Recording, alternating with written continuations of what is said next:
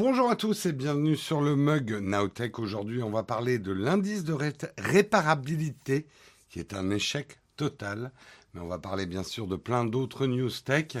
Nous sommes le mercredi 15 décembre 2021 et on démarre tout de suite.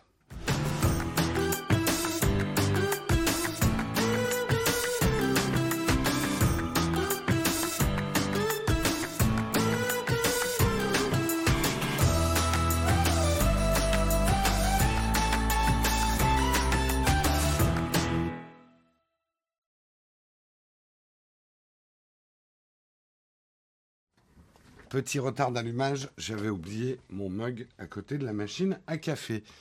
Comment vous allez bien ce matin? Est-ce que tout le monde va bien? Tout le monde est bien réveillé Tout le monde à la pêche Merci Vluna pour ton 15e mois d'abonnement. Merci Grolb également pour ton 20e mois d'abonnement. Merci de votre fidélité les contributeurs. Merci, merci. Ah, ça a l'air bien réveillé ce matin. Mieux que moi, j'espère. Merci Lycos euh, aussi pour ton sixième mois d'abonnement. Merci à toi.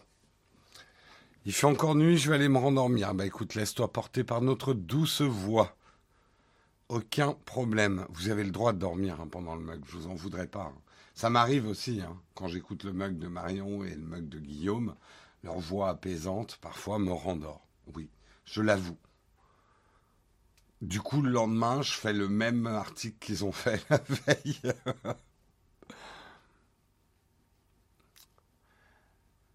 Euh, non, bah je fais la même semaine que d'habitude. Je fais trois mugs par semaine. Simplement, là, j'ai fait lundi, mardi, mercredi. Euh, demain, vous allez retrouver Marion. Et vendredi, ça sera Guillaume. Voilà, voilà. Et je le redis aussi pour ceux qui n'étaient pas là hier on va faire le, mug fait la, trêve, des confiseurs, puisqu'il y aura un mug le 24 décembre, euh, mais bien sûr il n'y en aura pas le 25. Et nous reprendrons le 3 janvier, le lundi 3 janvier, donc à noter dans vos tablettes ou sur un morceau de papier. Euh, ou sur votre smartphone, où vous voulez. Nous reprendrons le mug le 3 janvier. On a des mugs jusqu'au 24 décembre. Non, j'ai pas encore annoncé le sommaire. T'inquiète pas, il-t-il dit. Si vous avez un décalage de son, avant de dire que vous avez un décalage de son d'ailleurs, euh, checkez si ça vient pas de vous, de votre app relancée. Euh, manifestement, il n'y a pas de décalage de son pour la majorité des gens. Donc, avant d'indiquer un problème, essayez déjà de voir en relançant votre appli si ça vient pas de chez vous en fait. On en est au pré-sommaire, tout à fait. Ah, il y a un léger décalage. On me dit dans l'oreillette, il y a un léger décalage ce matin. Est-ce que je peux faire quelque chose? Euh, Pas évident. Attendez, bougez pas. Euh, propriété audio avancée.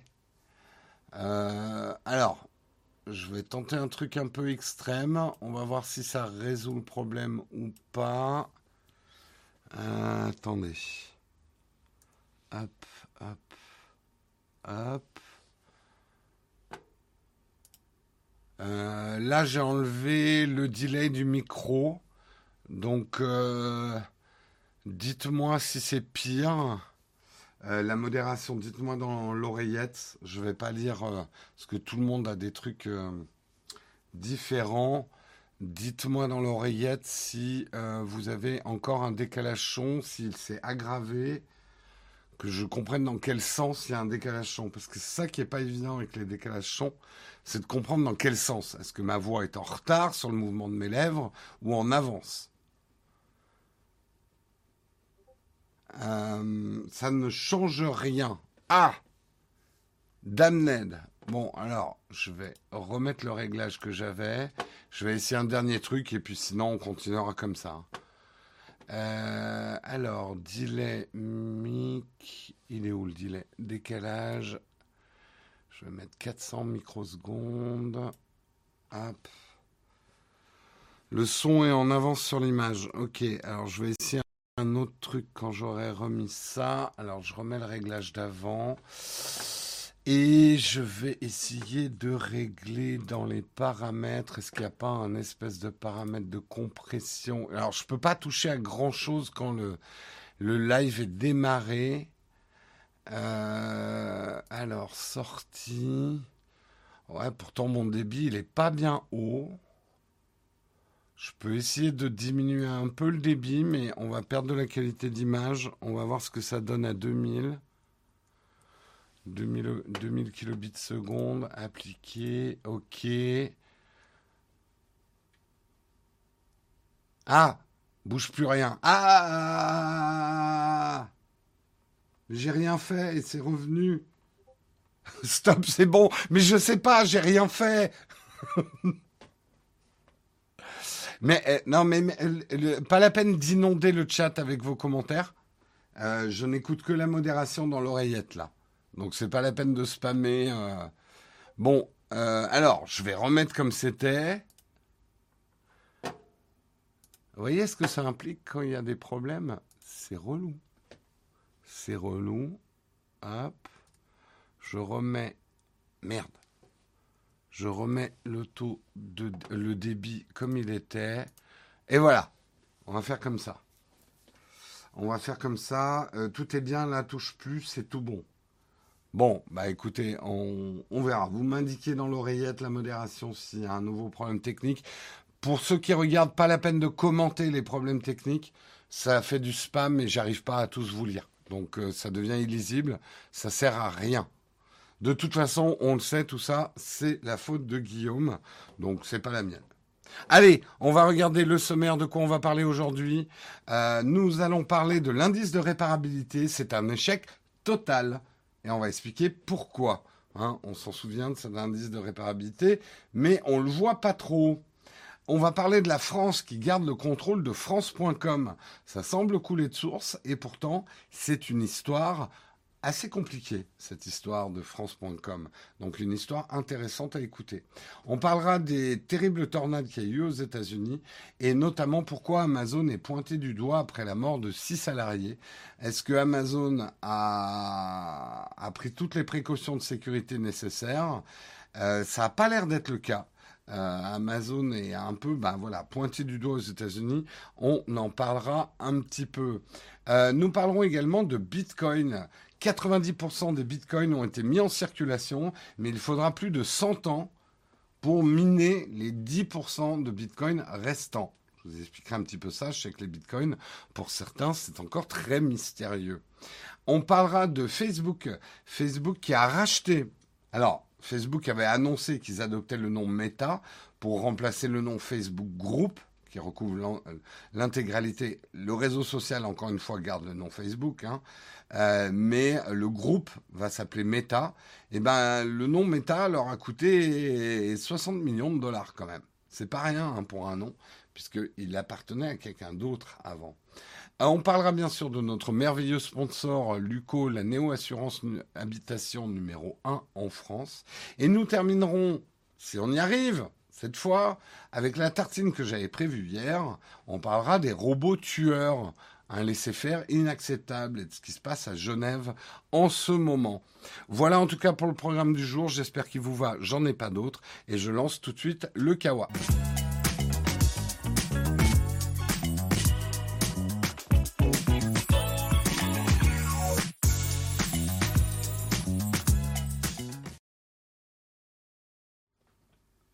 On va commencer effectivement avec l'indice de réparabilité. L'indice de réparabilité, je crois qu'on est tous d'accord pour dire que c'était une très bonne idée, mais pour l'instant, ça marche pas. Ça marche pas. Alors pourquoi ça marche pas?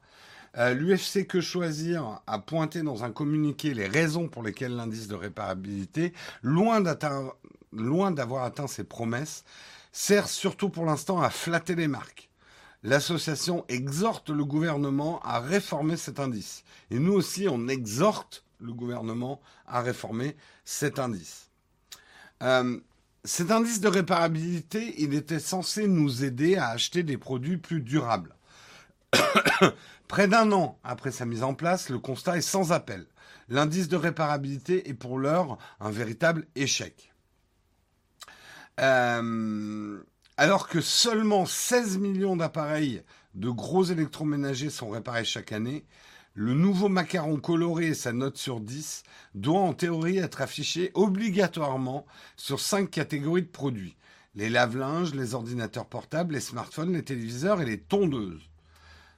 Tondeuse à gazon ou tondeuse à barbe, je ne sais pas. Euh, je ne sais pas. Ça doit être tondeuse à gazon, je ne sais pas. Euh, l'indice doit à terme être étendu à d'autres catégories et devrait se doter de nouveaux critères de notation pour devenir un indice de durabilité à partir de 2024. Donc, il va normalement shifter d'indice de réparabilité à indice de durabilité. Avec l'espoir de servir de modèle pour un indice affiché sur tous les produits vendus dans toute l'Union européenne. Or, on est très très loin du compte.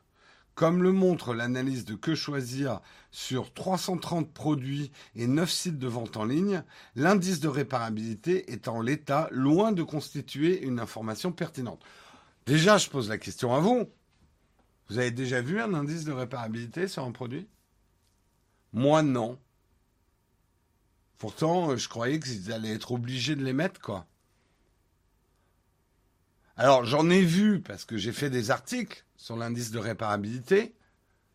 Mais voyez, nous qui sommes des, euh, des testeurs de produits technologiques, pour l'instant, les RP des marques, ils nous envoient la fiche de spec du produit et ce qu'il faudrait qu'on dise sur le produit, hein, pour les youtubeurs malléables. Pardon, petit pic personnel. Euh, oui, parce que vous ne le savez peut-être pas, mais quand on teste un produit, on reçoit ce qu'on devrait dire sur le produit. Après, on choisit de dire ça ou de tester vraiment le produit. Euh, mais c'est un autre débat. Ben, pour l'instant, ils ne nous mettent pas du tout l'indice de réparabilité de leurs produits. Euh, donc, euh, j'ai pas trop vu, moi, personnellement. Alors, certains d'entre vous, tiens, le train de la hype approche. Chouchou. donc, pour l'instant, je, regarde un peu vos commentaires. Vous l'avez pas trop vu cet indice hein, non plus. Hein. Certains l'ont vu sur des fiches techniques, mais euh, on va, l'a pas trop vu.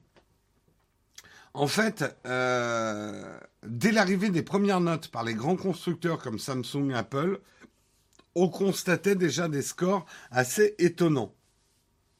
Et nous nous rappelons nous demandions déjà à l'époque comment cette note pouvait vraiment aider à choisir entre deux produits sur la question de la réparabilité et de la durabilité. La note du macaron agrège en réalité cinq notes différentes. La documentation, la facilité de démontage, la disponibilité des pièces détachées, le prix des pièces détachées et un critère spécifique à la famille de produits.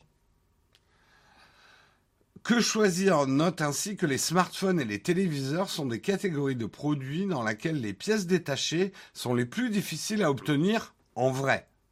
Alors que dans l'indice de réparabilité de ces familles, tous les scores, tous les scores, sont aux alentours de 7 sur 10. C'est bizarre quand même cette histoire. Euh, et en plus, la loi telle qu'elle est faite actuellement permet aux fabricants de gonfler la note de l'indice de réparabilité, avec des critères qui ne font que reprendre des obligations légales, des légales qui s'appliquaient déjà avant l'arrivée des indices. Donc, voilà, il y a, quelque chose de pourri au royaume du Danemark, pour ceux qui ont la ref. Euh, il y a quelque chose qui marque pas, qui marque pas, qui marche pas et qui marque pas du coup. En gros, et on retrouve, comme quelqu'un l'a dit fort justement dans le, chat, un peu les problèmes du Nutri-Score. Qui a moins maintenant, mais qui a encore un peu. On ne comprend pas très bien comment c'est attribué. On a quand même l'impression que c'est un peu flatteur pour, pour certaines marques. Quoi. Euh, L'association de consommateurs relève que de grandes enseignes et des sites en ligne n'affichent même pas le fameux indice pourtant inscrit dans la loi. Comment s'en étonner, relève que choisir, alors que les contrôles officiels pour vérifier le bon respect de la loi ne débuteront qu'à partir du 1er janvier 2022. Bon, dans pas longtemps, mais en gros, cette année, c'était la fête du slip. Hein. tu mettais ce que tu voulais en indice de réparabilité, puisque c'est les marques hein, qui doivent donner leur indice de réparabilité, qui doit être contrôlé après. Mais les contrôles, ils n'ont pas encore lieu. Donc, euh, tu fais ce que tu veux. Par ailleurs, même lorsque l'indice est bien affiché, le détail de la grille de calcul n'est pas forcément toujours disponible ou facile d'accès. Euh, l'association Que Choisir a beau contacter directement les marques pour obtenir le détail de leur grille de notation lorsqu'elle n'était pas disponible, ils ont pu consulter le détail dans seulement 10% des cas. Seulement 10% des produits qu'ils ont testés ont été aptes à leur fournir la grille qui permet d'avoir l'indice de réparabilité.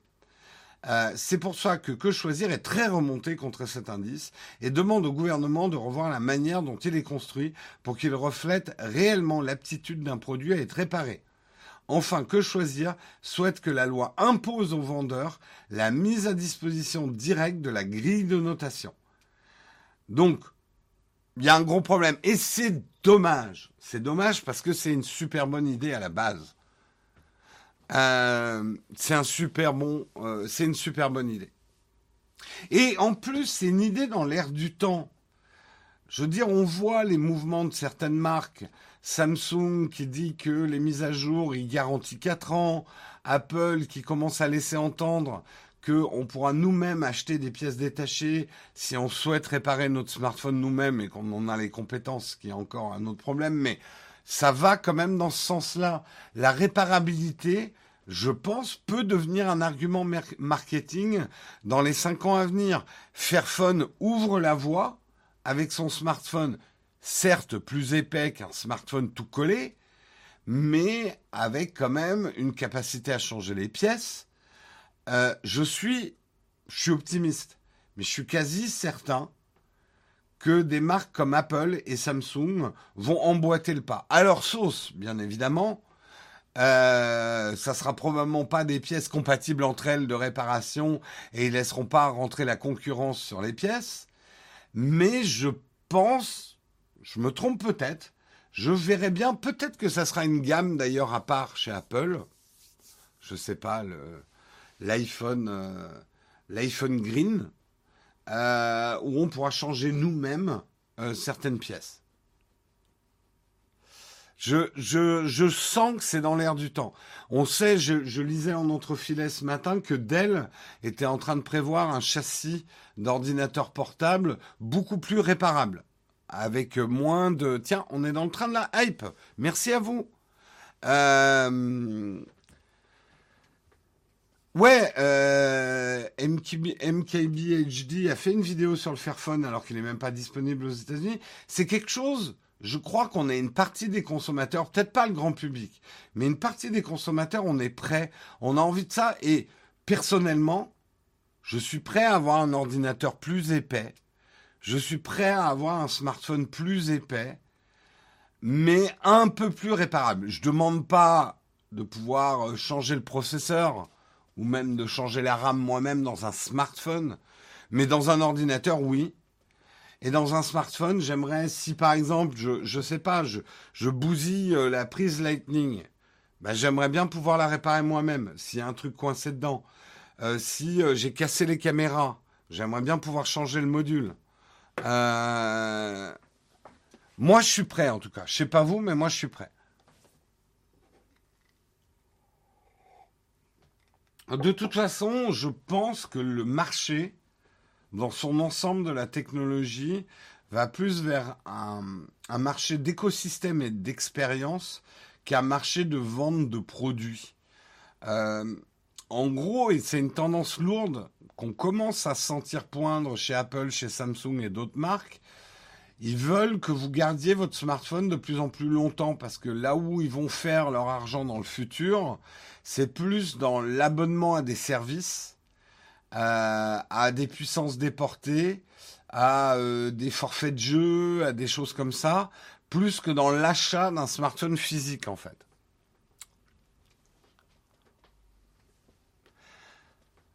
Je pense qu'il y a une différence entre smartphone modulaire et smartphone réparable.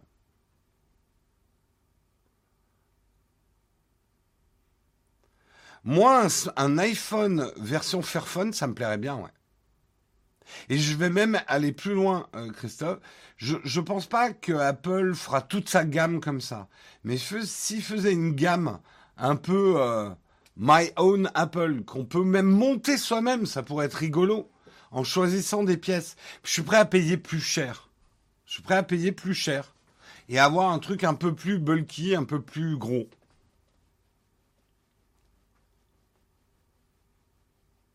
Euh, je, moi, je suis prêt. En tant que consommateur, je suis prêt à, adopter ça. Un espèce Ikea, Ikea Apple, ouais, un peu, ouais.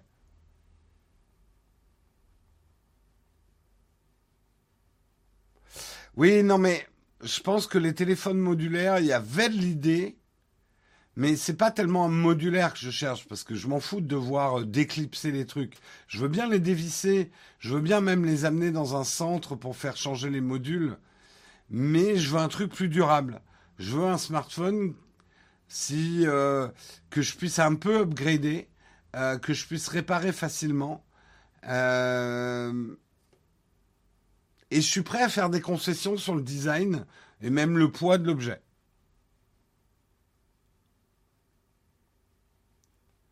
Monter soi-même, tu penses à tout.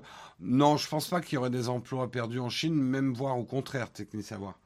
Parce que tu vas pas monter toutes les pièces d'un smartphone, tu te rends pas compte. Les pièces seront en fait préassemblées. Euh, tu n'auras pas les soudures à faire, quoi.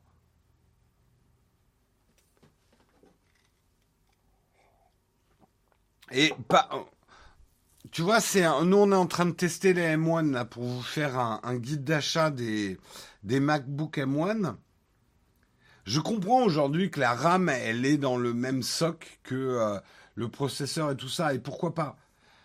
Maintenant, je rêverais quand même d'avoir un MacBook Pro un peu plus épais et que d'ici trois ans, je puisse changer certaines pièces.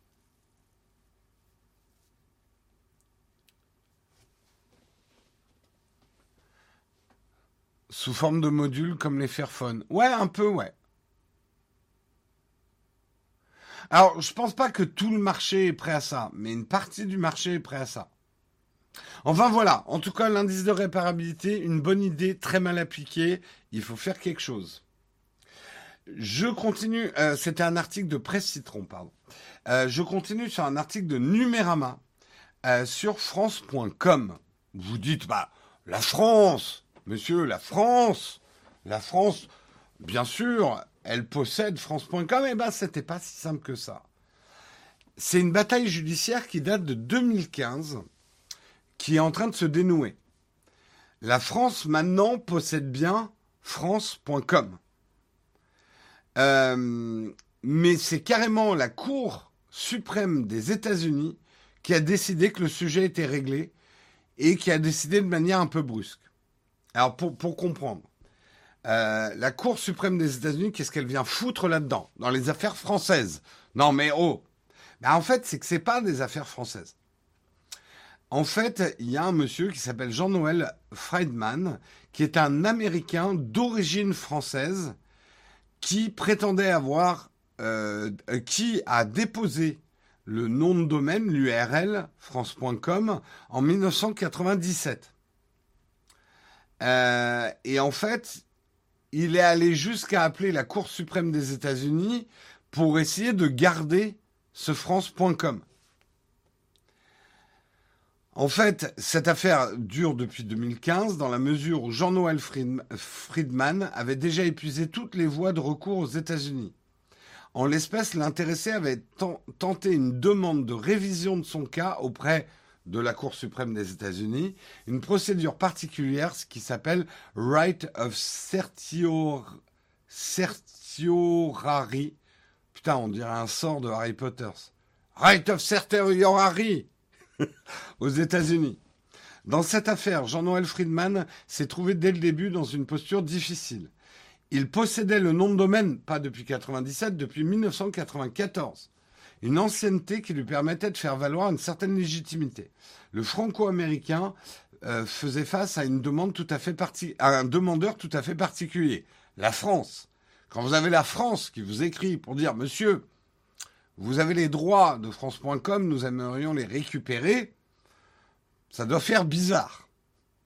À partir de 2015, les autorités ont exprimé la volonté, donc la France a exprimé la volonté de récupérer cette adresse france.com. Euh, pourquoi la France avait besoin de cette adresse? Il faut comprendre qu'au milieu des années 2010, on a eu une crise du tourisme en France.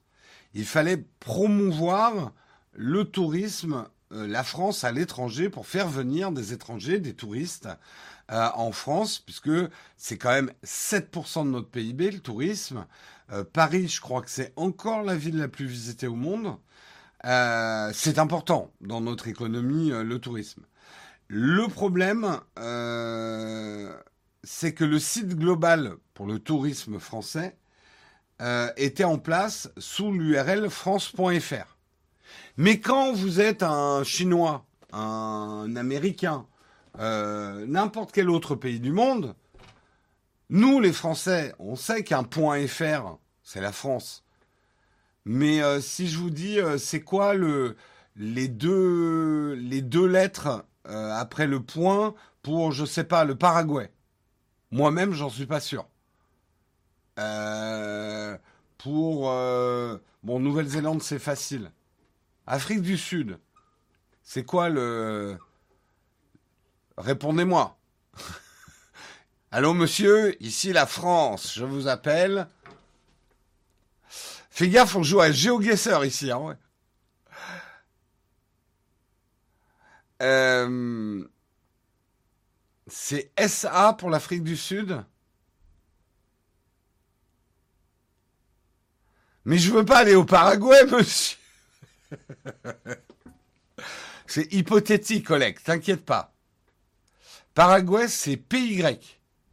Bah, vous voyez, il a fallu que vous cherchiez quand même pour la plupart d'entre vous. SA pour Afrique du Sud et PY pour, euh, pour le Paraguay. Donc vous imaginez bien qu'un touriste qui veut venir en France voir Paris, je sais Paris n'est pas la France, c'est bon, arrêtez de m'agresser. Mais bon, voilà, Paris reste une image d'épinal de la France, mais il y en a d'autres. Ils veulent aussi les vins de Bordeaux. Euh, ils veulent manger des quenelles à Lyon. Et du coup, ils vont à la gare de Lyon et ils se retrouvent à Paris. Parce que c'est des touristes et le touriste, il est bête. Il comprend rien à nos exceptions françaises. Hein c'est pourtant simple d'avoir une gare de Lyon qui est à Paris. Euh, Avignon, bien évidemment. Nice. Bon, bref, tout ça pour dire, on avait un problème de référencement. Et il nous fallait France.com. donc, on voulait que le site France.fr ait comme adresse France.com, ou en tout cas une redirection. Euh,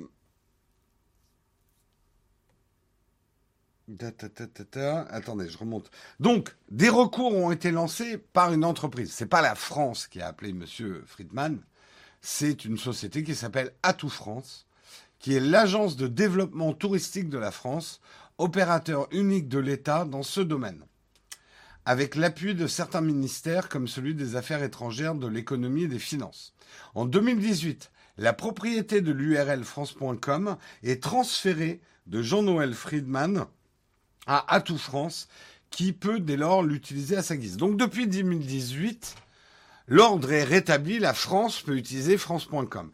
Est-ce qu'il y a une transaction financière? L'article ne le dit pas et je ne pense pas. De ce que je sais de la loi, euh, ça peut se régler euh, de manière légale. Euh, c'est-à-dire même si monsieur, un particulier, même si monsieur Jean-Noël Friedman a les droits de l'URL parce qu'il a déposé France.com en 1994, donc il a l'ancienneté de l'URL.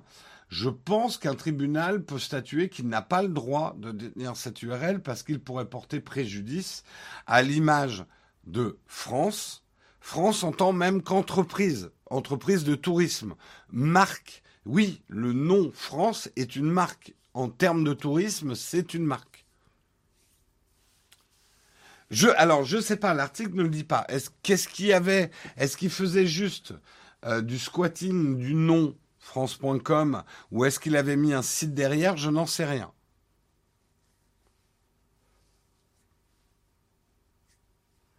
Euh, c'est pas à l'État français de juger des noms de domaine. Alors, justement, pourquoi ça a été tranché aux États-Unis et pas en France? Alors, ça a été à moitié tranché en France, moitié aux États-Unis.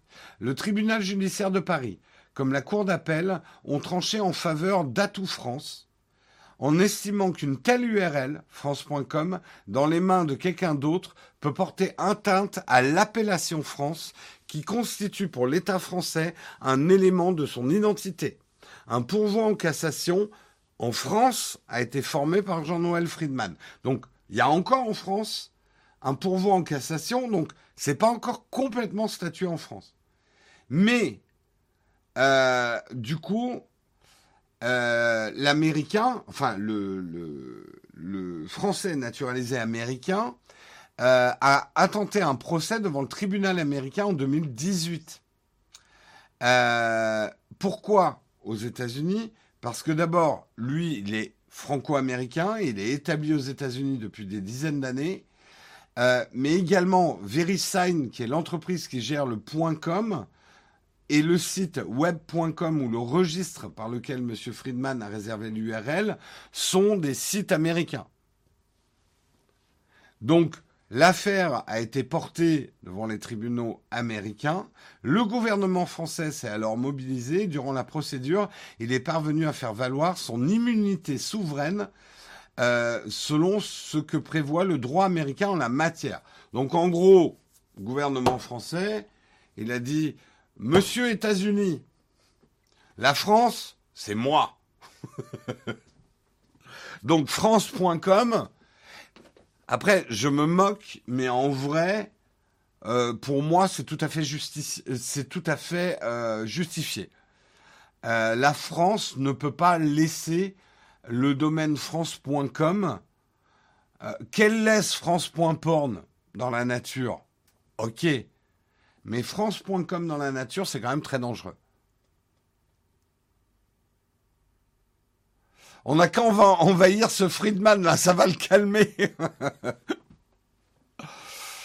Euh, donc, de ce que je connais de la loi, vous avez quand même, si votre entreprise alors moi, je vais vous donner un exemple. Euh, Nowtech. Il y a eu une époque à nowtech.fr où il y avait un dropshipper qui était sur nowtech.fr. Je vous en ai pas parlé parce que je voulais pas lui faire de la pub particulière à ce dropshipper qui avait un peu squatté notre nom et qui avait pris le FR. Effectivement, moi, j'avais pas déposé le FR parce que historiquement, on a on a changé beaucoup de fois, mais historiquement, au début, on s'appelait Nowtech TV. Donc, j'avais pas déposé les Nowtech tout court. Maintenant, on veut s'appeler Nowtech tout court. Euh, on aurait bien voulu prendre le nowtech.fr, mais à l'époque, il était squatté. De ce que j'ai vu, moi, avec euh, notre avocat, notre avocate, c'est que c'était gagnable si je voulais faire un procès. À l'époque, j'ai pas voulu le faire parce que c'était quand même de l'argent à sortir, euh, etc. Bon, le fait est, c'est qu'ils y sont plus et on a pu mettre la main sur naotech.fr. Ça y est, naotech.fr nous appartient. Il faut qu'on fasse les redirections euh, vers, euh, vers le site actuel, mais on a pu reprendre naotech.fr. Mais voilà, en gros, c'est pas parce que quelqu'un d'autre à une URL avec votre marque qu'il a forcément les droits sur cette URL.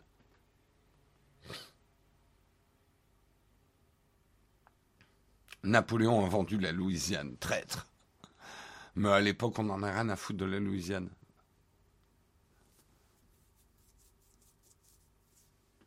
Donc c'est un peu plus compliqué que de penser que parce que vous avez acheté une URL d'une marque, vous avez tous les droits. Parce qu'une marque a des droits quand même aussi. Hein.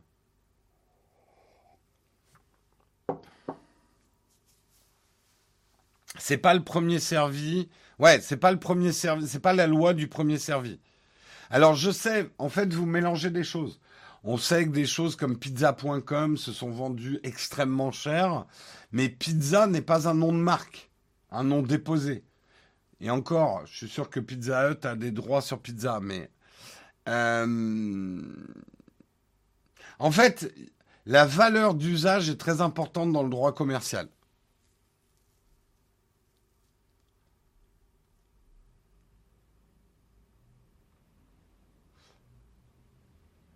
Euh, oui, on sait, notre site internet, il, a, il a mal vieilli. Un jour, c'est un chantier qu'on doit aborder. Pour l'instant, on fait surtout des vidéos. Pizzalanana.com, je pense que ça existe.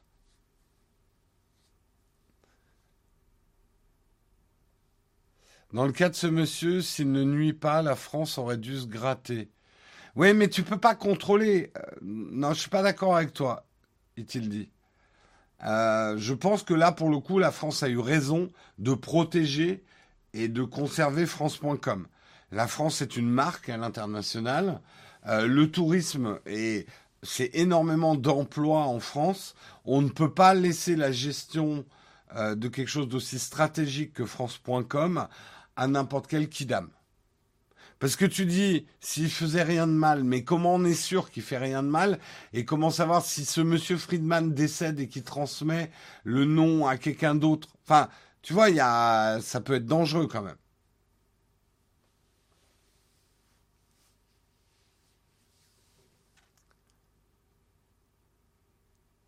Oui, il y a eu des, histoires avec les noms de domaine de France 1, France 2, France 3, hein, tout à fait. Alors, généralement, je vais vous dire, ce genre d'histoire se, négocie avec de l'argent. L'article ne le dit pas, mais je pense que ce qui s'est passé, c'est que euh, Monsieur euh, Friedman, que vous érigez déjà pour certains d'entre vous en martyr, je pense qu'il a demandé de la tunasse à la France. Vous voulez votre point com? Ben voilà, c'est tant de millions. Et euh, la France a dit non, monsieur. Non, monsieur, c'est l'argent des Français. Nous ne céderons pas à vos menaces, nous allons faire valoir nos droits. Je pense. Alors, est-ce qu'ils ont proposé un dédommagement et que M. Friedman était trop gourmand, du coup il a essayé des procès pour la négociation? Tout ça n'est pas dit dans l'article. Je ne sais pas. Je ne sais pas, je ne sais pas. Euh, Oui, euh, effectivement, on en profite pour dire, euh, si vous suiviez notre ancienne page euh, Facebook, elle a été hackée jusqu'à la moelle, on a tout tenté, on n'arrive pas à la récupérer. Donc on va la laisser tomber, on a créé temporairement, enfin on a créé une nouvelle page Facebook, on vous a mis l'URL, allez suivre celle-là. Sur la nouvelle page, il y a, je sais plus, il y a des merdes qui... C'est pas nous, c'est plus nous, on n'a plus le contrôle.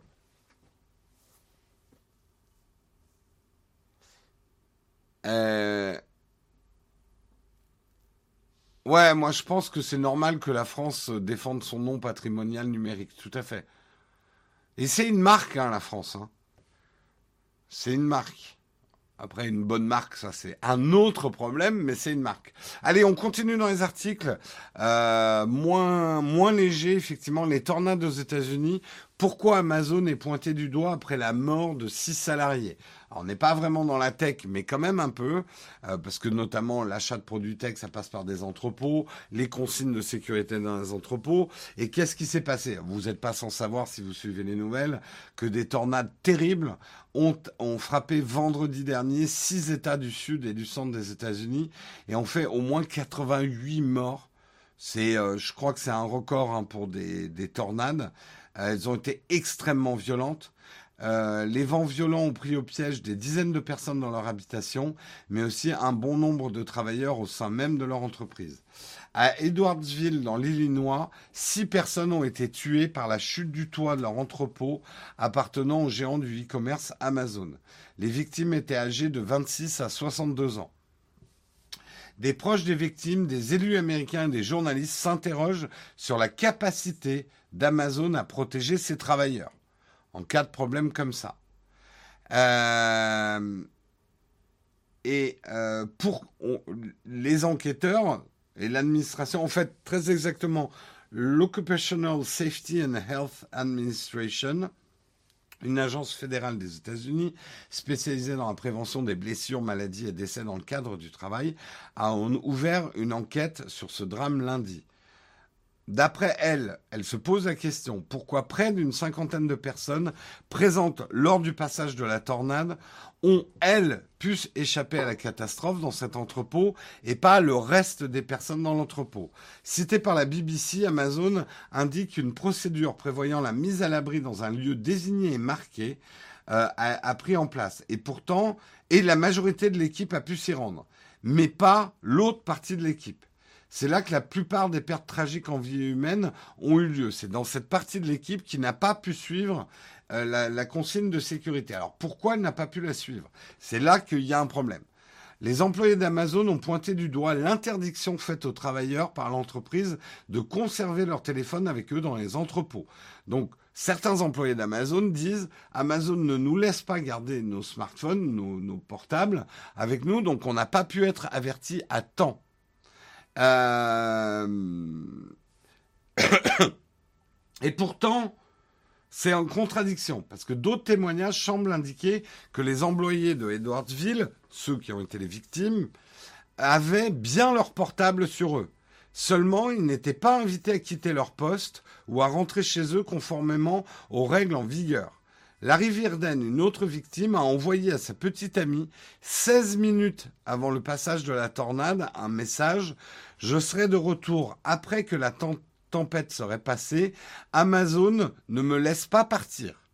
Donc, est-ce qu'il y aurait, on va dire, un chefaillon de l'entrepôt qui aurait fait un excès de zèle et qui a une partie de l'équipe aurait dit Les gars, vous restez travailler, interdiction de rentrer chez vous les choses sont en fait assez compliquées parce que euh, les doutes se concentrent finalement sur le moment exact où Amazon ainsi que les personnes présentes ce vendredi ont véritablement pris connaissance du danger. Un porte-parole de la compagnie a indiqué qu'il n'y avait eu que 11 minutes entre l'alerte donnée par Amazon et la tornade sur l'entrepôt. 11 minutes, ça passe vite. Euh, mais toujours selon le New York Times, une première alerte à la tornade pour Edwardsville était en vigueur dès 20h06 vendredi. Or, l'effondrement du toit du bâtiment d'Amazon est intervenu à 20h27. L'écart, cette fois, est de 21 minutes. Et on sait, dans le cas des tornades, tout va très vite. La différence entre 11 minutes et 21 minutes, c'est énorme. Tu peux sauver des gens. Donc en gros, c'est quand même très rapide. Une première alerte à une tornade extrêmement dangereuse a été donné 21 minutes avant que l'entrepôt soit touché. Manifestement, ça n'a été relayé par Amazon que 11 minutes avant que le truc soit relayé. Il n'est pas impossible que dans ces conditions, certains contremaîtres ou, euh, ou des gens qui dirigeaient des parties de l'entrepôt, n'ayant pas eu l'information ou n'ayant pas une information claire sur le fait qu'il fallait que les gens se mettent à l'abri, on fait un excès de zèle en disant ouais ça va, ça souffle un peu fort dehors, mais euh, vous devez continuer à bosser, vous n'avez pas terminé vos horaires de travail. Et du coup, ça a tué des gens. Euh, donc il y a un problème d'organisation quand même globalement. Est-ce que ça mérite que Amazon soit dans la sauce? En fait, Amazon n'est pas la seule entreprise qui a eu euh, des défaillances de sécurité. Le truc, c'est que moi, ce que j'entends des nouvelles, c'est que des tornades de cette ampleur et aussi meurtrières, c'est hyper rare. C'est dangereux, hein, les, tornades, c'est évident. Mais là, elle a été d'une violence. Je sais plus, mais le chiffre était incroyable. Il disait que des, des véhicules avaient été projetés jusqu'à 10 000 mètres d'altitude ou un truc comme ça, quoi. En tout cas, l'altitude des avions. Euh, vous imaginez la puissance du truc?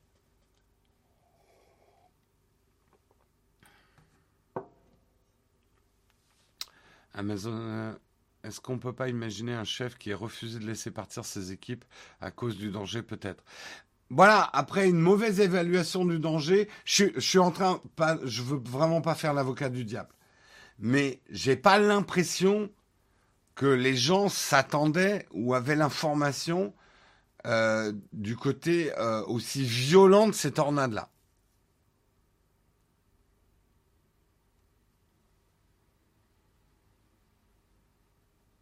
Non, moi, la région où j'habitais aux États-Unis, il n'y a pas de tornade. Euh, non, il n'y a pas de tornade, je crois.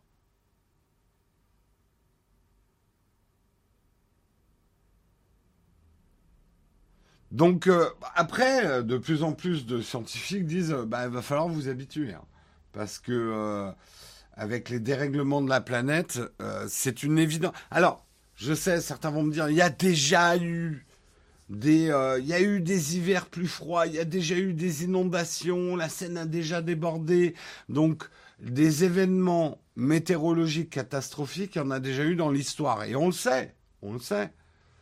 Maintenant, si on regarde les chiffres et ce que disent de plus en plus de scientifiques, c'est que la, proximité des événements météorologiques catastrophiques, il y en a de plus en plus et de plus en plus régulièrement. Donc il y a quand même quelque chose qui va pas.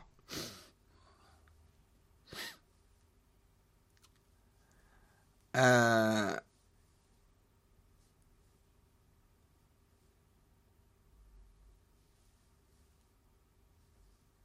euh, ça doit faire bizarre. hein, d'un avion.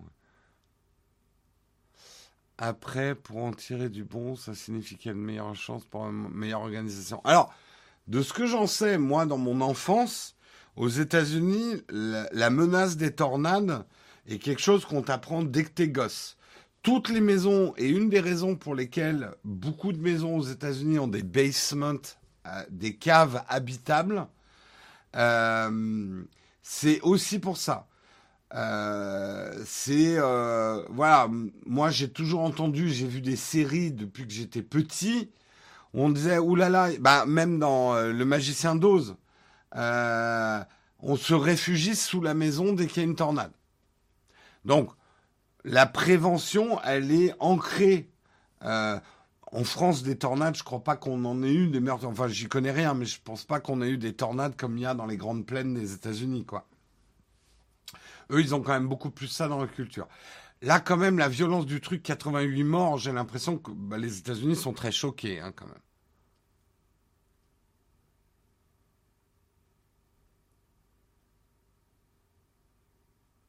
Euh,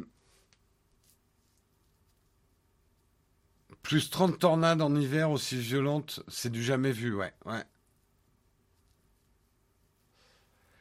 Si plusieurs F5 en France, notamment dans le nord, qui est plus exposé. D'accord, il y a eu des tornades en France. Bah, tu vois, je suis pas trop au courant.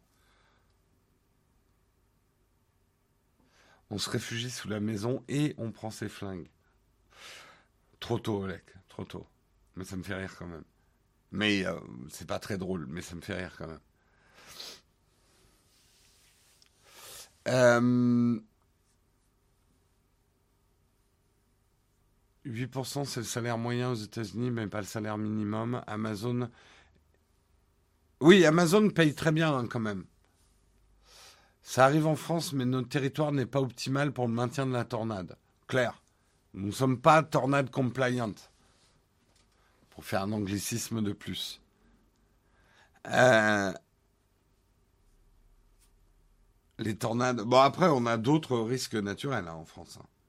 Mais bon, voilà, je voulais faire cet article. Est-ce qu'on a raison de pointer du doigt Amazon? Probablement. Est-ce qu'il faut pointer Amazon parce que c'est Amazon? Probablement pas. Si vous voyez ce que je veux dire.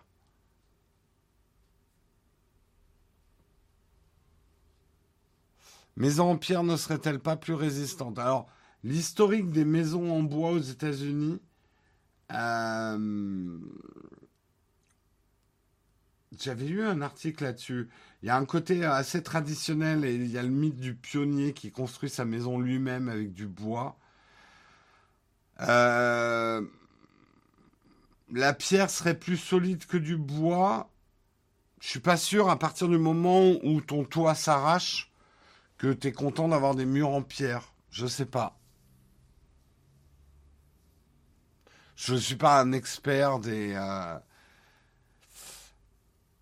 euh, le, truc de la maison en bois, ça a certaines vertus aussi. hein. Effectivement, elles sont plus sensibles à l'incendie. D'abord, elles sont plus faciles à construire, elles coûtent moins cher, elles sont plus rapides, elles sont, euh, Je sais pas. Là, honnêtement, vous me demandez des trucs, je suis pas du tout spécialiste.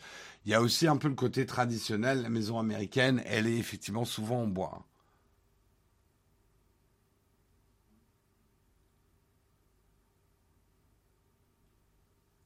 Euh,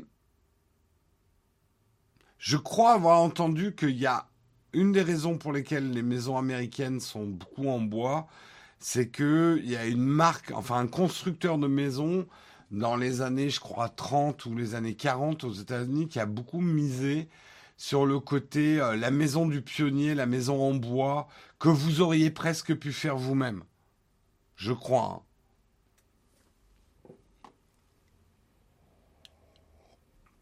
Et que ça, c'est quelque chose qui est très fortement ancré dans l'imaginaire américain. Euh, le pionnier euh, qui franchit, qui, repousse la frontière, qui construit la maison lui-même. Euh, c'est très ancré hein, dans l'imaginaire américain. Oui, déjà, le bois est une ressource abondante là-bas. Et ça permet de faire des maisons moins chères, oui. Oui, c'est clair.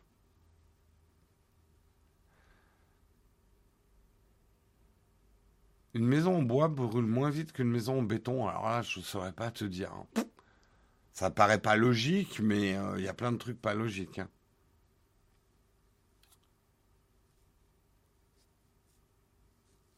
Une maison en bois coûte 40 000 euh, dollars pour 150 mètres carrés. Ah oui, c'est plutôt effectivement rentable.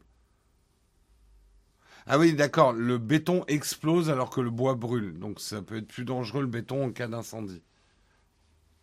Bah oui, au Japon, on construit des maisons facilement reconstructibles et qui risquent pas de vous tuer si le mur s'effondre, parce que bah ont beaucoup de tremblements de terre. C'est encore autre chose. Hein. En tout cas, pour le type de tornade F4 ou F5, que ce soit du béton ou du bois, c'est le même combat, d'accord.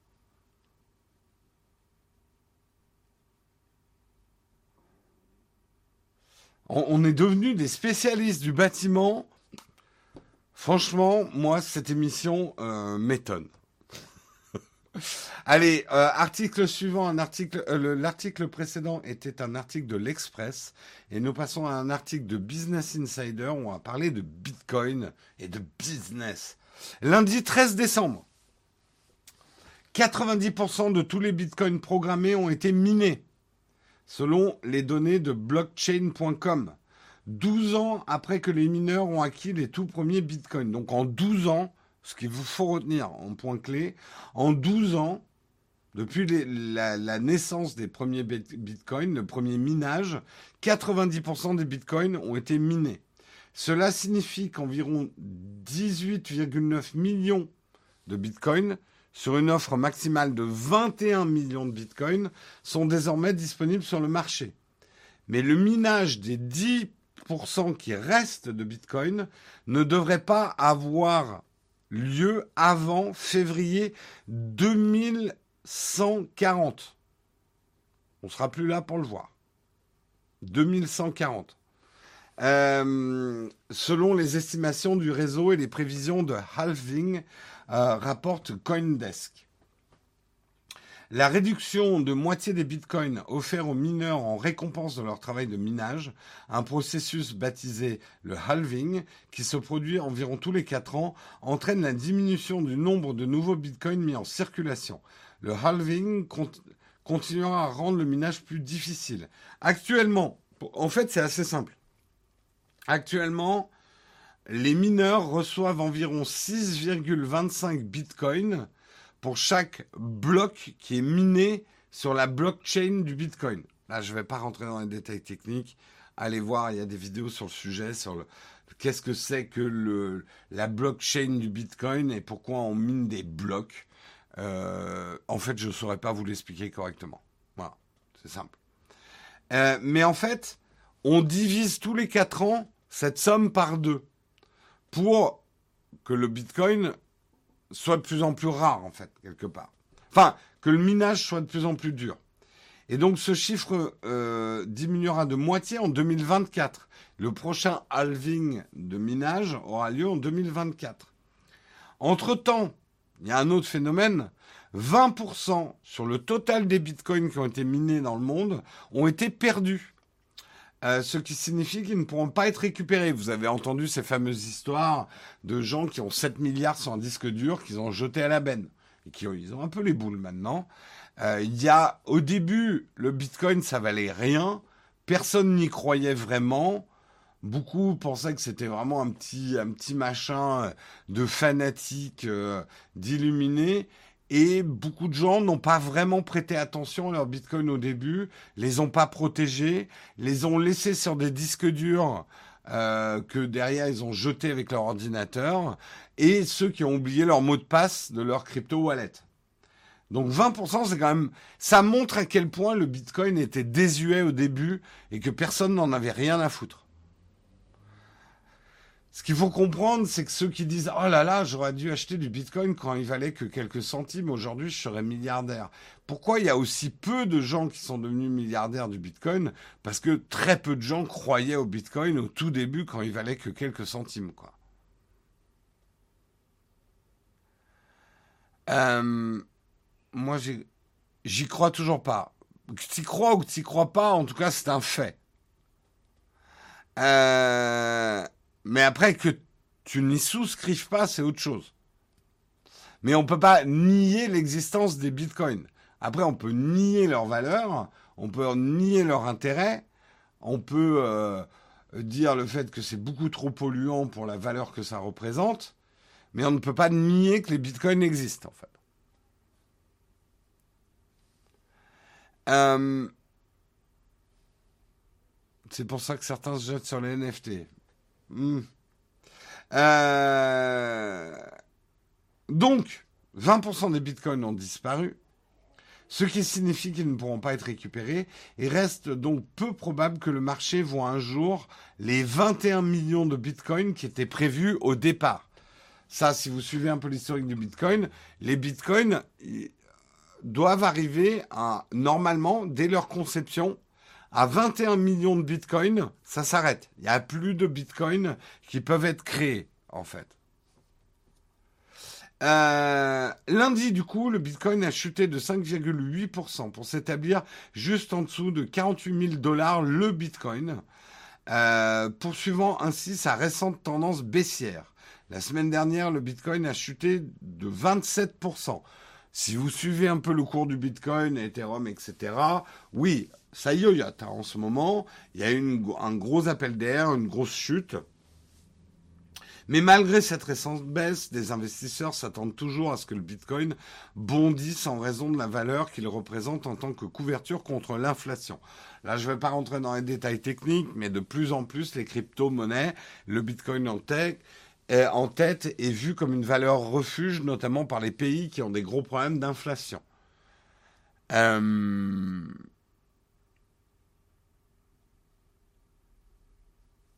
Oui, il y a eu aussi des décès hein, de gens qui avaient des bitcoins qui n'ont pas transmis leur code d'accès, ouais, tout à fait.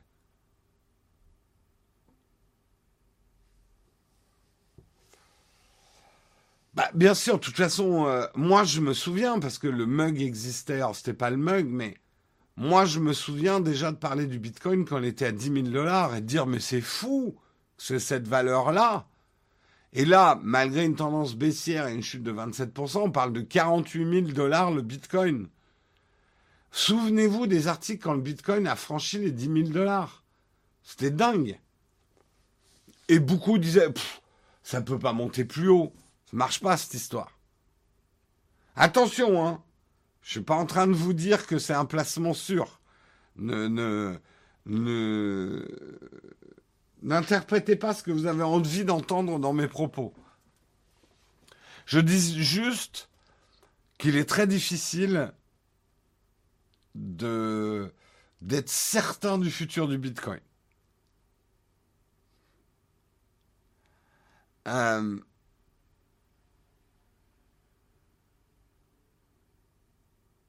non, d'abord, je donne aucun conseil en investissement. Moi, personnellement, du Bitcoin, j'ai acheté 5 euros de Bitcoin dans ma vie, qui valent maintenant 35 euros, je crois. Donc euh, oui, j'ai du Bitcoin. J'ai 35 euros de, Bitcoin.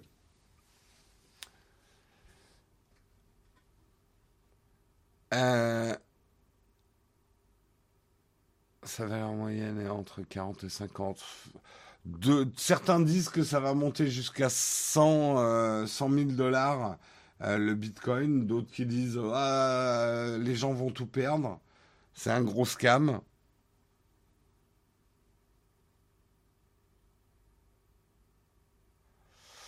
Euh, grâce à tes conseils, j'ai misé tous les livrets A des gosses en Bitcoin.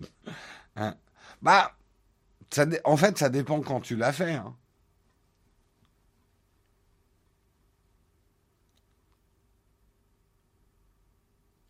Mais c'est, bah, rendez-vous peut-être, effectivement, on aura peut-être un mug euh, dans pas si longtemps que ça, on dira ça y est, le Bitcoin vient de dépasser 100 000 dollars. Mais n'oubliez pas une chose qui est fondamentale et que peu de gens euh, saisissent avant d'investir. Tant que vous n'avez pas vendu ce que vous avez acheté, vous n'avez rien gagné, vous n'avez rien perdu. Donc cette image d'épinal de croire que quand on dit oh, le Bitcoin a perdu 27% de sa valeur, donc les gens qui ont des Bitcoins, ils ont perdu 27% de leur fortune. Non. Ils ne perdent ces 27% que s'ils revendent à ce moment-là. Donc on rentre et on sort dans une valeur. Et tant que vous n'avez pas vendu, vous n'avez rien perdu. Vous n'avez rien gagné non plus.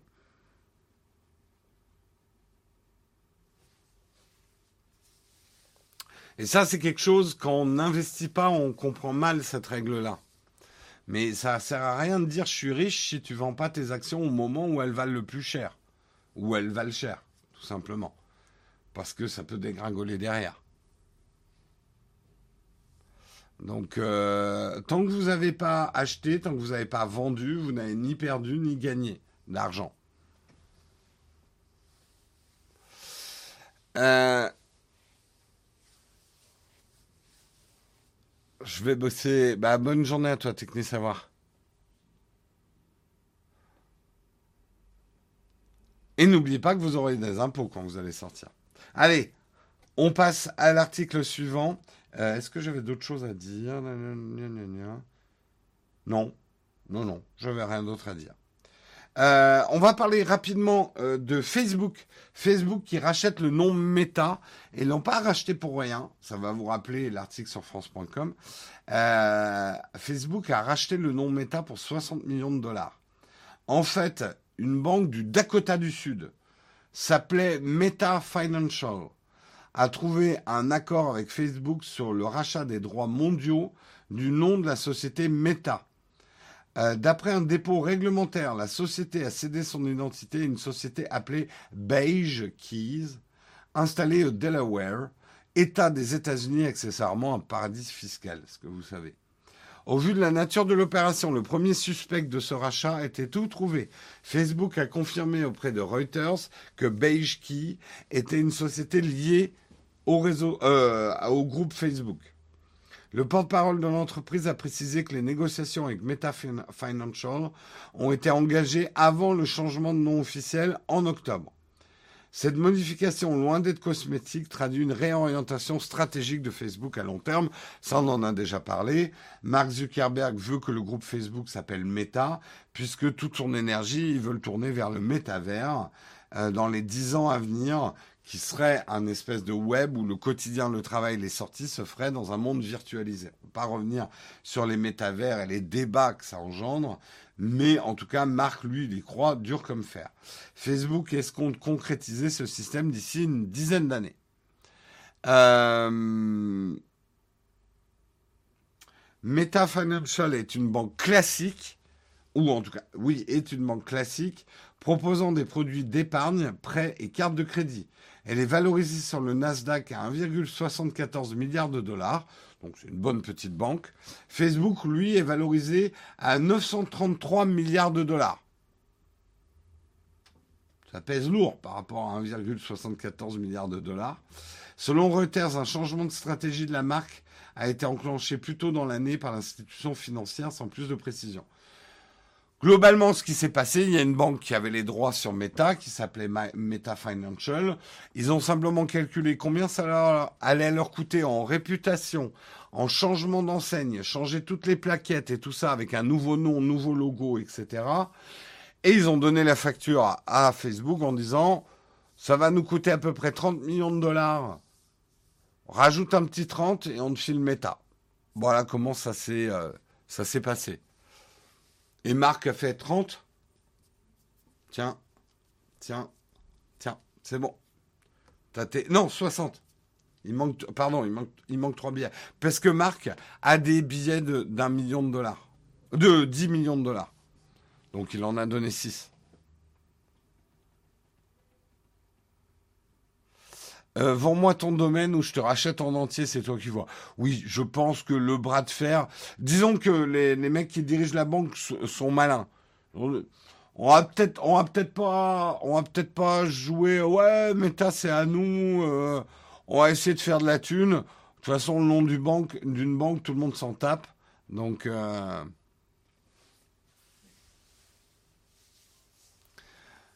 Merci Pirax pour ton prime. Tiens, j'en profite pour faire une petite vague de merci. Merci Pirax pour ton cinquième mois d'abonnement, Keyback pour son septième mois d'abonnement, WPN Geek pour son cinquième mois d'abonnement, Fada Shop pour ton prime, Mathieu pour son dix-septième mois, euh, Munchkin 06 pour ton troisième mois, Jess euh, qui a offert un, sub de communauté.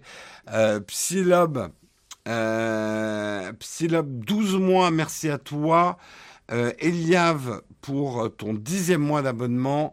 Oxymore pour ton 17e mois, Tata Camille qui a offert un abonnement niveau 1 à On Off Web, Supermaz pour son sixième mois, Realtor, dis donc, ce matin, merci, hein. Euh, ça régale. Euh, Realtor, j'avais pas vu, qui a offert 5 subs à la communauté. Electric Tribe, euh, qui a renouvelé son abonnement, 3 mois, troisième mois d'abonnement. Merci beaucoup à vous. Je crois que j'ai oublié personne. Ah si, Gécard, euh, 11e mois d'abonnement. Et je crois que c'est bon. Je crois que j'ai fait, j'ai fait tout le monde. Moi, j'ai des billets de 10, 10 millions NT Coin. Ça passe pour acheter Naotech? Non. Naotech n'est pas à vendre. Euh, enfin, ça dépend du prix, mais tu m'auras pas avec ta monnaie de singe.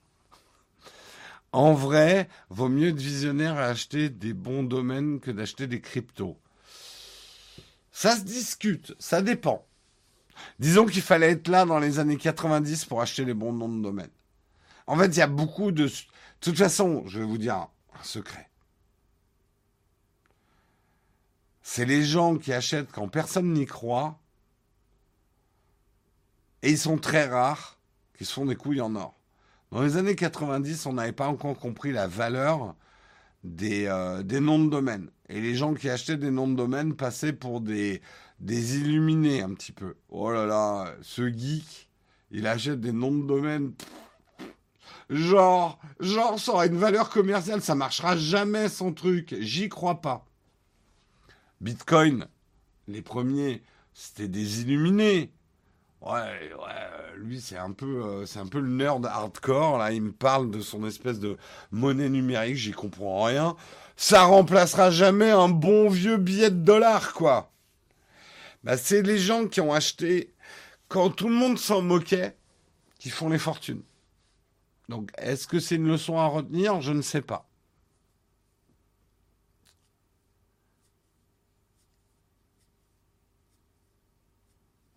ne faut pas oublier aussi qu'on sortait la, la, la, bulle Internet des années 2000 a traumatisé les investisseurs.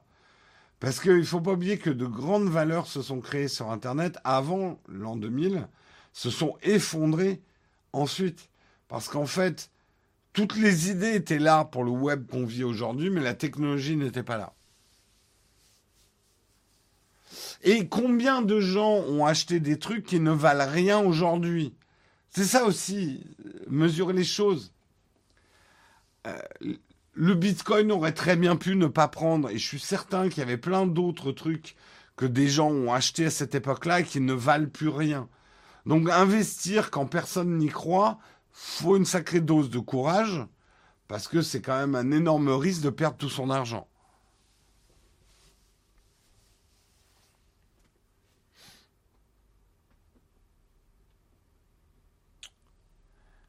Le biais du survivant, oui, euh, on, on, a tendance à oublier tous les échecs de valorisation de divers trucs, juste parce que euh, le Bitcoin a réussi, quoi.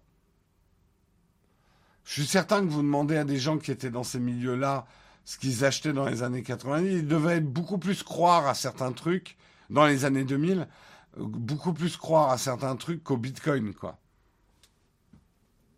Le Bitcoin n'était qu'un des trucs de cette époque. Enfin bref, voilà, on, est en train de, glisser euh, vers des propos euh, qui n'ont rien à voir avec l'article, mais c'était le dernier article de ce mug.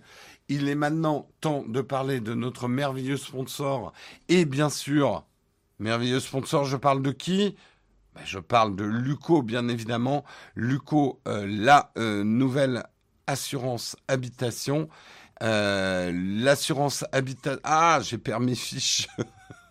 Euh, elle est où ma fiche? Euh, Pourquoi je n'ai plus ma fiche Luco? La néo-assurance habitation numéro 1 en France. Désolé, il me faut ma petite fiche. La voilà. Puisque effectivement, une assurance habitation, c'est quelque chose que vous devez prendre, que vous avez probablement déjà pris. Euh, puisque dès qu'on déménage, on a besoin d'une assurance habitation. C'est quelque chose qu'on prend extrêmement rapidement sans faire attention. Mais le truc, c'est qu'on l'oublie dans le fond du placard, ou du tiroir, ou de sa poche, jusqu'au jour où on a un sinistre. Et là, ah merde, j'avais signé ça. Bon, Luco veut être un nouveau type d'assurance habitation. D'abord, dans ce que l'assurance habitation a de classique, ils veulent être extrêmement rapides.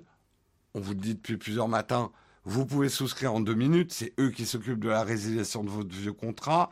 Ils ont un SAV à base de chat 7 jours sur 7 qui rembourse deux fois plus vite.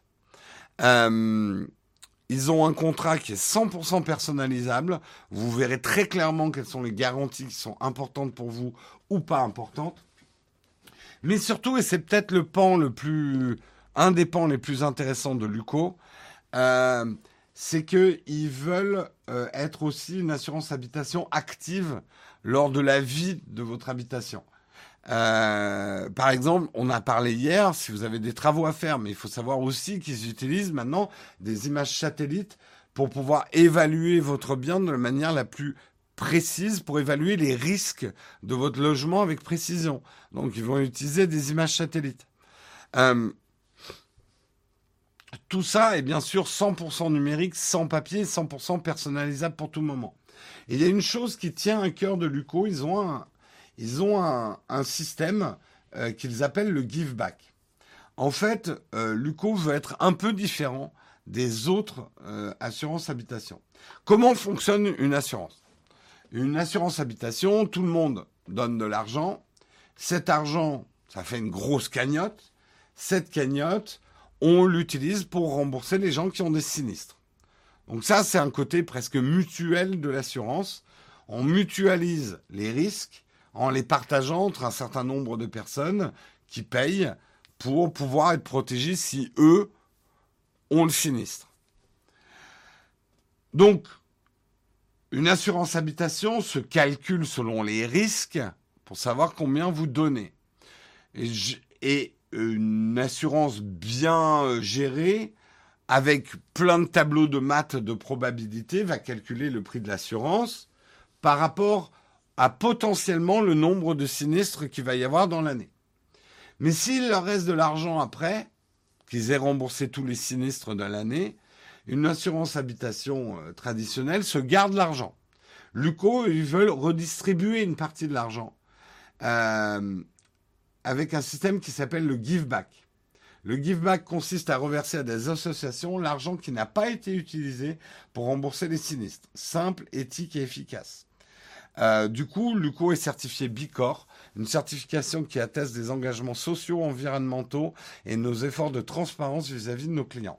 Donc comment, voilà, il montre par ce schéma-là comment fonctionnent les cotisations. et comment, ils expliquent aussi comment Luco se rémunère, parce que Luco se rémunère quand même, mais ils expliquent qu'il y a un surplus. ce qui reste d'argent à la fin de l'année, pour une année où, par exemple, il y a eu moins de sinistres que les sinistres prévus. Eh bien, vous, cet argent va être redistribué à des associations et vous pouvez choisir quelle association euh, vous voulez euh, où, vous voulez que l'argent soit redistribué. Donc, ils expliquent les intérêts du give back. Pour vous, c'est la fin du conflit d'intérêts. N'avons rien à gagner à mal vous indemniser.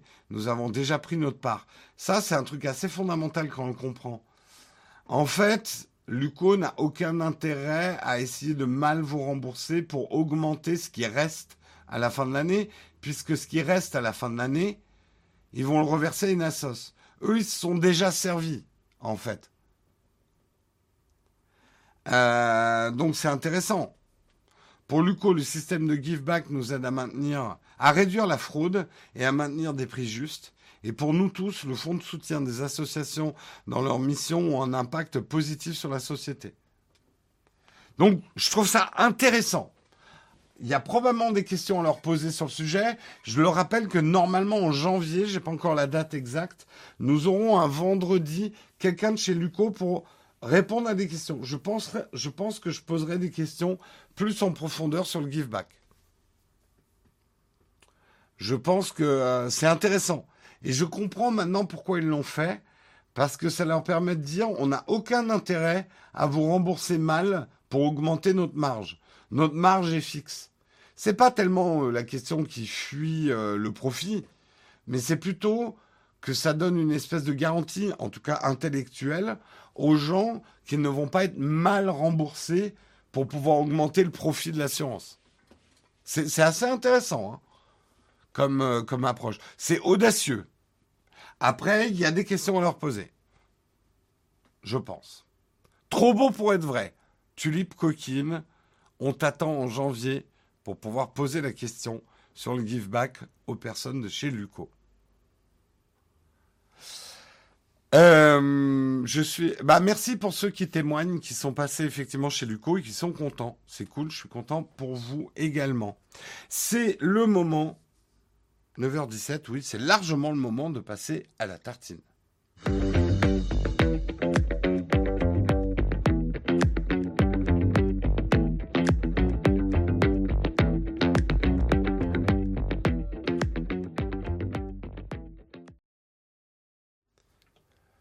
Me demande tu es sponsor. Oui, c'était là c'est un, une annonce sponsor.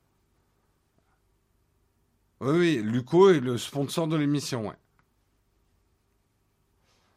Euh, oui, oui, euh, c'était euh, c'était une opération sponsorisée, un placement, ce que vous voulez l'appeler quoi. en tout cas, nous on remercie hein, Luco de nous aider à vous proposer cette émission. On va passer à la tartine et la tartine que j'ai ratée hier, on va parler de robots tueurs, un laisser-faire inacceptable. La perspective du, déploiement de systèmes d'armes létales autonomes sur les champs de bataille devrait se faire retourner dans leur tombe Henri Dunant et Gustave Moignet, qui sont les fondateurs de la Croix-Rouge. Ces derniers avaient jugé nécessaire d'atténuer les souffrances en limitant la capacité destructrice des belligérants en protégeant les populations civiles. Pour l'heure, ces armes d'un nouvel âge, donc ces robots tueurs, n'existent pas vraiment, il y a des proto-robots tueurs, ou de manière partielle. Mais le jour où ils entreront de plein pied dans l'arsenal militaire, une perspective probable, il paraît impératif qu'elles obéissent à des règles contraignantes robustes qui prescrivent un contrôle humain permanent. C'est ce à quoi les États partis à la Convention de Genève pour certaines armes classiques sont réunis du 13 au 17 décembre à Genève et devraient s'atteler sur ce problème-là. À ce stade, toutefois, les signaux en provenance du Palais des Nations ne portent pas à l'optimisme. L'intérêt commun semble peu peser face au cynisme et aux égoïsmes nationaux. Les algorithmes et l'intelligence artificielle ont le potentiel d'affranchir les belligérants de choix éthiques fondamentaux et de déléguer la conduite des hostilités à des machines. Cette perspective doit nous interroger sur ce qu'est le progrès, euh, qui ne peut avoir pour seule dimension la technologie. Ça, c'est hyper intéressant. Le progrès ne peut pas être que la technologie. Ça, je suis tout à fait d'accord. Euh, il doit impérativement intégrer des considérations philosophiques et éthiques propres à l'être humain. Sans ces principes, ça peut pas marcher. Et là, c'est une pierre que je jette à ceux qui disent Jérôme, tu parles pas de tech. Il faut parler de philosophie, d'éthique, de politique quand on parle de tech. Sinon, ça sert à rien. Le, progrès n'est pas que la tech. Ça, je trouve, c'est une phrase hyper importante. Mm. Des enquêtes ardues et fastidieuses ont souvent été nécessaires pour tenter d'établir une responsabilité de crime de guerre. Regardez déjà les problèmes qu'on a avec les drones. Hein Imaginez avec des robots tueurs qui prendraient des décisions eux-mêmes, pleinement autonomes. Comment on établit la responsabilité? Vous allez me dire la responsabilité en temps de guerre, mon bon monsieur. Et euh, le merde, comment il s'appelle? Enfin, les tribunaux de guerre mondiaux, c'est à, c'est à Copenhague? Non, c'est à ah, je sais plus. Euh, on juge des gens pour des crimes contre l'humanité. Et même longtemps après des guerres, euh, à la haie, pardon, oui, c'est à la haie, le, tribunal de la haie. Donc, oui, l'humanité en est là aujourd'hui, même si on est loin d'être parfait et on est très très loin de plus faire de guerre. On juge aujourd'hui des gens pour des faits de guerre même ancien. C'est pas quelque chose qu'on faisait autrefois. La Croix-Rouge, c'est pas si vieux non plus. C'est venu effectivement avec le fait qu'on a des armes de plus en plus puissantes. Mais là, avec les robots tueurs, en fait, j'ai presque envie de faire un peu de philo. Alors là, j'ai Samuel qui se met en PLS en disant Ok, il va terminer à 10 heures. J'ai presque envie de vous poser la question juste pour qu'on comprenne, si on met des robots autonomes dans le process de tuer des gens, qu'est-ce que ça implique? Parce que quelque part, on pourrait se dire, c'est cool, des robots vont se faire tuer à la place de nos gentils soldats, enfin de nos, des soldats. Euh, donc moins de risques pour les soldats. En fait, c'est quoi la guerre? J'ai envie de poser la question, c'est quoi la guerre? Est-ce que la guerre, c'est des méchants et des gentils qui se tuent? Non, on ne peut pas résumer la guerre à ça. La guerre, c'est deux volontés qui s'opposent, qui deviennent belligérants et qui en font appel à la violence. Mais pas que, parce qu'il y a des guerres économiques, il y a des guerres euh, froides, il y a des... En fait, deux volontés qui s'opposent créent un conflit. Fondamentalement, l'idée c'est ma volonté prévaut sur la tienne. Et en règle générale, quand vous voyez un film de guerre, dans un film de guerre, il y a les méchants et les gentils. En général, je sais qu'il y a des films plus subtils que ça.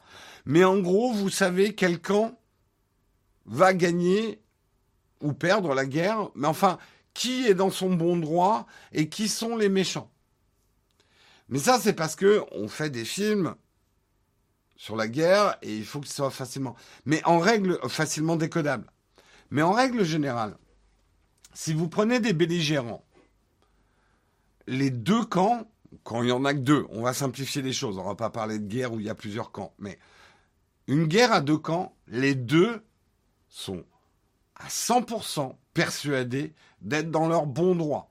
Et ils sont à 100% persuadés que c'est eux les gentils. Et que c'est en face que c'est les méchants. Et ça, il y a quelques films euh, qui ont abordé ça, qui sont intéressants, notamment des films qui vous font passer d'un camp à l'autre.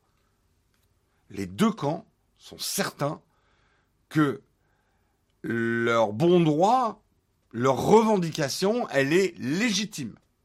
Et que l'autre en face, c'est au mieux un imbécile, au pire quelqu'un de cruel, qui ne comprend pas leur vérité, donc ils sont en bon droit de se mettre sur la gueule.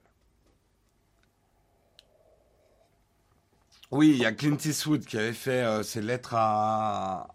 Ouais, il avait montré deux points de vue.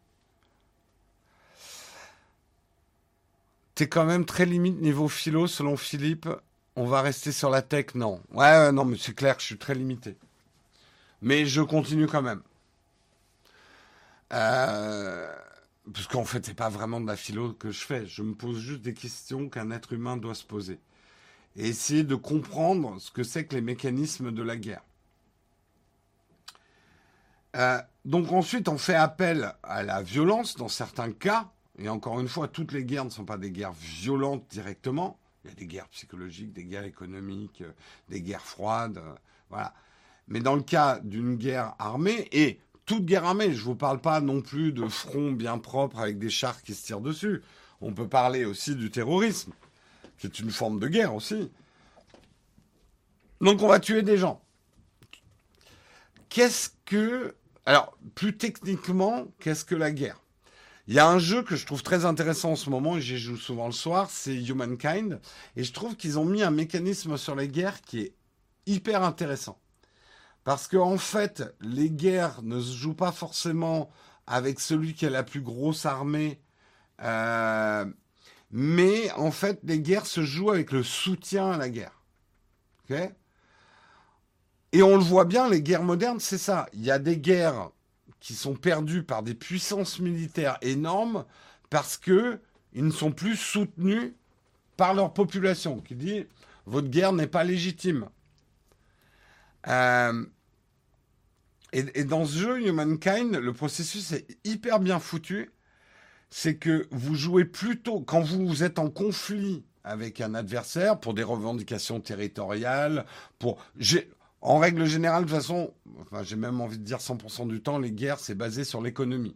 Après, tu rajoutes un petit prétexte religieux pour embrigader les gens, mais euh, religieux, euh, géopolitique, raciste, tu mets ce que tu veux, mais globalement, c'est quand même l'économie qui déclenche les guerres. Donc, tu as des revendications territoriales, tu as des revendications au niveau des populations, de l'accès aux matières premières, etc., euh, etc.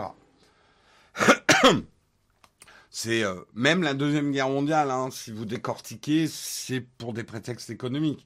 Guerre du Golfe, pareil, enfin toutes les guerres. Je continue.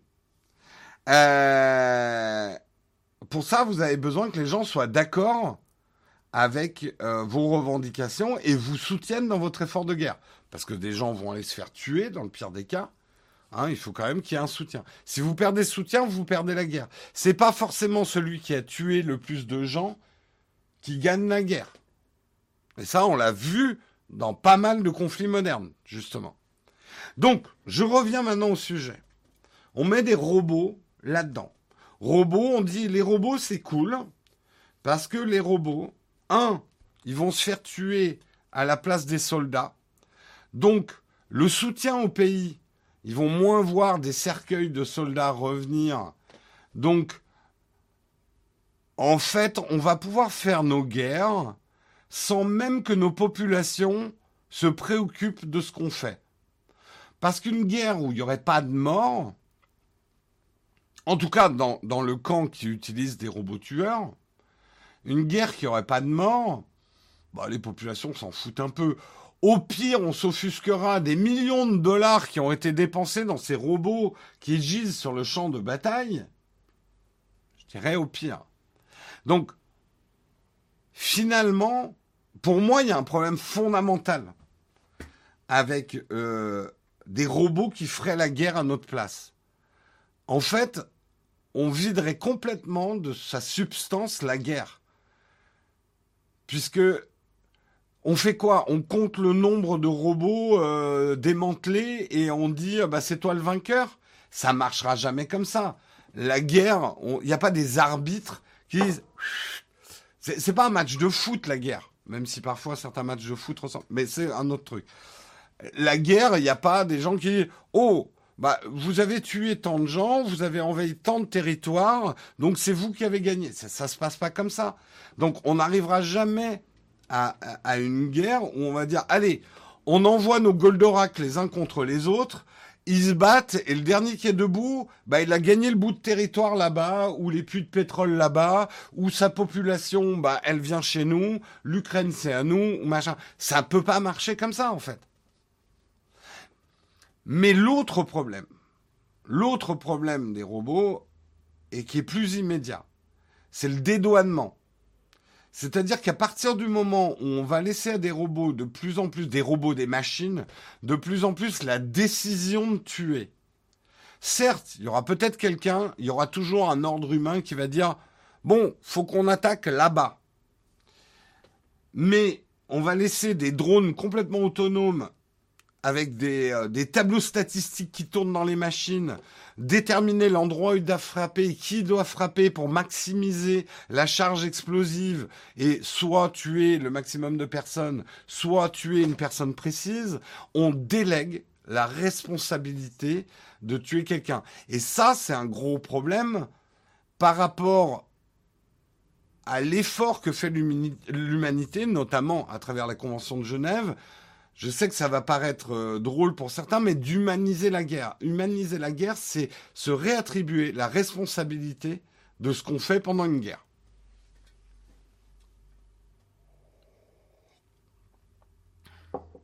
Bref, en fait, ce genre d'article me fait réfléchir à plein de choses. Moi, j'y crois pas aux guerres du futur que les robots vont faire à notre place. J'y crois pas une seconde parce que ça serait pas une guerre ça marcherait pas. Tu n'imposes pas ta volonté à partir du moment où c'est plus toi qui lag, c'est des robots qui se mettent sur la gueule en fait. Il y avait un épisode de Star Trek classique, les vieux Star Trek en pyjama là, avec Spock et tout. Il y avait un épisode où ils arrivaient sur une planète où, ah, euh, tiens, ça, ça me fait réfléchir à ça.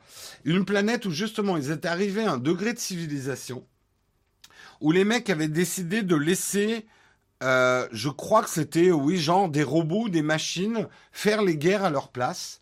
Mais par contre, l'ordinateur donc décidait de combien il y avait de morts d'un côté ou de l'autre.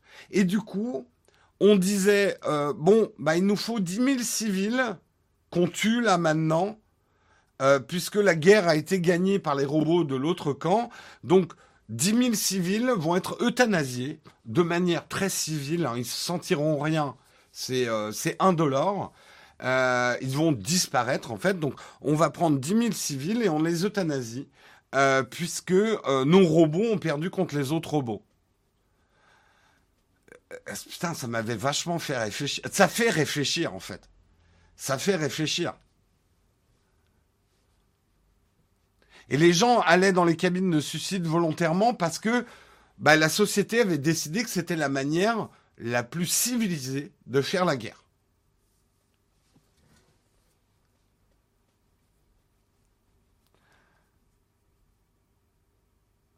Il y aura des joueurs e-sport pour contrôler les robots. On fera des guerres diffusées sur Twitch. Ouais, ça va être fun. Euh, on trouve toutes les réponses, effectivement, dans Star Trek. Mais tu, tu peux rigoler, mais suis assez. La philo selon. Oui, c'est pour ça que voilà. Je n'ai pas fait de la philo. Je, je, je, parle de Star Trek et de Humankind. C'est pas très sérieux. Hein. C'est pour ça que je, je ne vous infligerai pas l'outrage de me prendre pour quelqu'un que je ne suis pas. Ce ne sont que des pensées personnelles et probablement très maladroites. Et des gens beaucoup plus intelligents que moi vont certainement me rabattre le caquet. Mais ça m'empêchera pas de continuer à cacter. Euh, je trouve c'est hyper intéressant de réfléchir à ça. Ça fait peur aussi. Ça fait évidemment peur. Comme dans le Robocop de 2014, il y a ça dans le Robocop de 2014 Pourquoi pas s'échanger les civils entre pays? En fait, c'est comprendre... Euh, si si la punition d'avoir perdu n'est pas punitive, tu ne peux pas imposer ta volonté à ton adversaire, à l'autre belligérant. Donc juste faire bouger les populations, le mec en face va dire ouais, c'est pas bien grave. De toute façon, je reconnais pas ta victoire. Tu vois, imposer sa volonté à quelqu'un d'autre, c'est le fondamental de la guerre en fait. Donc il faut le faire plier. Donc faut faire en sorte qu'il courbe les chines devant ta volonté.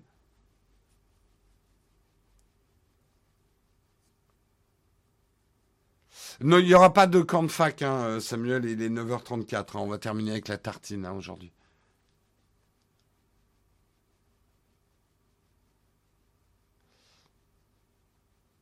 Non, mais là où je, oui, euh, je, manque un peu. Euh, bah, je, ne dis pas que je fais de la philo parce que j'ai pas les bases, à part euh, un peu d'instruction philo pendant 2-3 ans à l'école, mais j'ai pas les bases d'interprétation, de décodage, ni les lectures philosophiques qui me permettraient d'aller plus loin dans le sujet. Mais ça m'empêche pas de parler du sujet. Mais après, je reconnais tout à fait que je suis pas quelqu'un de très très intelligent. Euh, enfin, j'ai mon niveau de culture et mon niveau d'intelligence et d'interprétation, mais ça ne doit pas m'empêcher de réfléchir, en fait. Je pense. Et de l'exprimer. De toute façon, après, c'est vous qui décidez. Si plus personne ne regarde l'émission, effectivement, j'aurais peut-être fait mieux de fermer ma gueule. Euh, est-ce qu'il y aura un Twitch achat Oui, Twitch achat à 17h aujourd'hui. Non, normalement, je vais pas confirmer avec Guillaume, euh, avec euh, et Pierre, mais normalement oui, un Twitch achat à 17h. Enfin voilà, on s'arrête là. Je vous ai donné du. Ah oui, je précise quand même, c'est un article du Courrier International. C'est un courrier. Il faut être. Euh, c'est un article très intéressant à lire. Hein. Je vous en ai donné qu'une euh, partie. C'est un article, je crois, qui est réservé aux abonnés. Nous, on est abonnés. Oui, c'est réservé aux abonnés. Nous, on est abonnés à Courrier International. Euh, donc je peux pas, je peux pas vous le transmettre l'article à 100%. Euh, mais de temps en temps, je prends des articles avec abonnement parce qu'ils sont très bien faits. Et c'est vrai que Courrier International, j'aime beaucoup. Hein. J'aime beaucoup.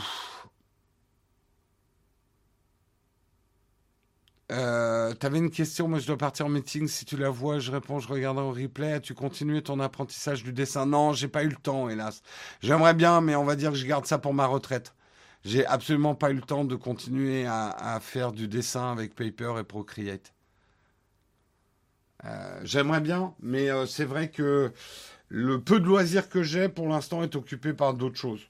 Donc j'ai pas j'ai pas intégré le dessin régulièrement dans mes loisirs. Allez, euh, je vous fais des gros bisous. On va pas faire de cornfac aujourd'hui officiel parce que sinon euh, on terminerait beaucoup beaucoup trop tard. Je vous rappelle que demain vous retrouvez Marion dans le mug. Vendredi ça sera Guillaume. Moi je vous retrouve lundi prochain. On va bien sûr, bien sûr, bien sûr, nous allons faire un raid pour terminer en beauté. Euh, un raid pour terminer en beauté. Qui allons-nous raider? Qui allons-nous raider? Euh, euh, on va peut-être aider. Est-ce que Flonflon est là? Je vérifie. parce que on, avait dit qu'on le raidait hier et on l'a pas raidé. Oui, on raide les mêmes parce qu'on raide les amis. Euh, mais on a grandi notre cercle d'amis petit à petit parce qu'on connaît de plus en plus de chaînes. Mais Flonflon, c'est historique. Puis comment résister à Flonflon, j'ai envie de dire? Allez, tirez de chez Flonflon. Hop, mon fils. Un de mes fils, on va dire. Allez, euh, je vous fais des gros bisous, je vous souhaite une très très bonne journée. On fait le raid pendant le générique de fin.